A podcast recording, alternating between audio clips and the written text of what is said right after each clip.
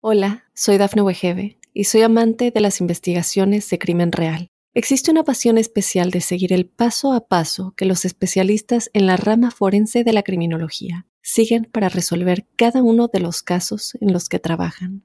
Si tú, como yo, eres una de las personas que encuentran fascinante escuchar este tipo de investigaciones, te invito a escuchar el podcast Trazos Criminales con la experta en perfilación criminal, Laura Quiñones Orquiza en tu plataforma de audio favorita.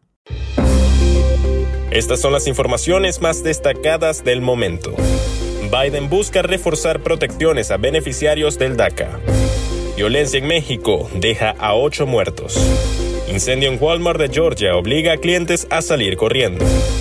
Elisandro González fue detenido por abuso de un menor. Hola, ¿qué tal amigos y amigas de Mundo Now? Les saluda Santiago Guevara dándoles una cordial bienvenida. De inmediato comenzamos con las informaciones. El gobierno del presidente Joe Biden presentó el miércoles una disposición para defender de las impugnaciones jurídicas a un programa que protege de la deportación a los inmigrantes que fueron traídos a Estados Unidos durante su infancia. La medida no entrará en vigor hasta el 31 de octubre y su destino está ligado a una demanda interpuesta por Texas y otros estados republicanos.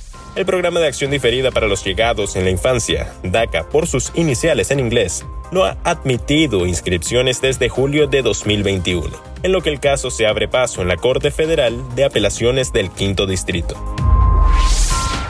Un total de ocho hombres fueron asesinados a balazos tras una serie de enfrentamientos este miércoles entre presuntos sicarios del cartel de la familia michoacana en el municipio de Tuzantla, en el estado mexicano de Michoacán, oeste del país, de acuerdo a información de Agencia F y El Economista. La Fiscalía General del Estado confirmó que ocho hombres fueron asesinados en la plaza principal de Tuzantla, en el municipio que forma parte de la región de Tierra Caliente del río Balsas, en Michoacán, en lo que confluyen municipios del Estado de México y Guerrero. Información de las áreas de seguridad del gobierno de Michoacán precisan que los enfrentamientos iniciaron alrededor de las 14 horas, por posibles pugnas entre células de la familia michoacana, de acuerdo con el testimonio de pobladores.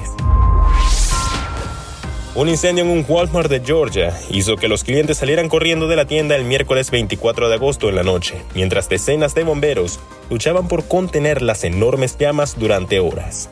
Las fotos y videos publicados en redes sociales muestran el interior de la tienda de Walmart de Peachtree City, envuelto por las llamas que llenaban los estantes. Un informe inicial indicó que el techo de la tienda se estaba derrumbando, reseñó The Sun. Elisandro González fue detenido por agentes federales con base a una orden de arresto por un cargo de abuso sexual de menores en Texas. Los Marshals de Estados Unidos especializados en buscar fugitivos violentos capturaron a González, de 50 años, en Memphis, Tennessee. La orden de arresto en contra de Lisandro González, originario de El Salvador, da cuenta del brutal abuso sexual que el hombre cometió durante ocho años en Texas. El Departamento de la Policía de Irving emitió la orden de arresto contra el salvadoreño.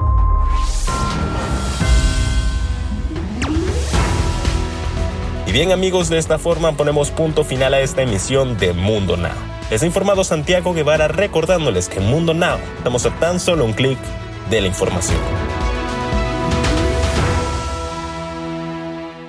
Hola, soy Dafne Wegebe y soy amante de las investigaciones de crimen real. Existe una pasión especial de seguir el paso a paso que los especialistas en la rama forense de la criminología siguen para resolver cada uno de los casos en los que trabajan.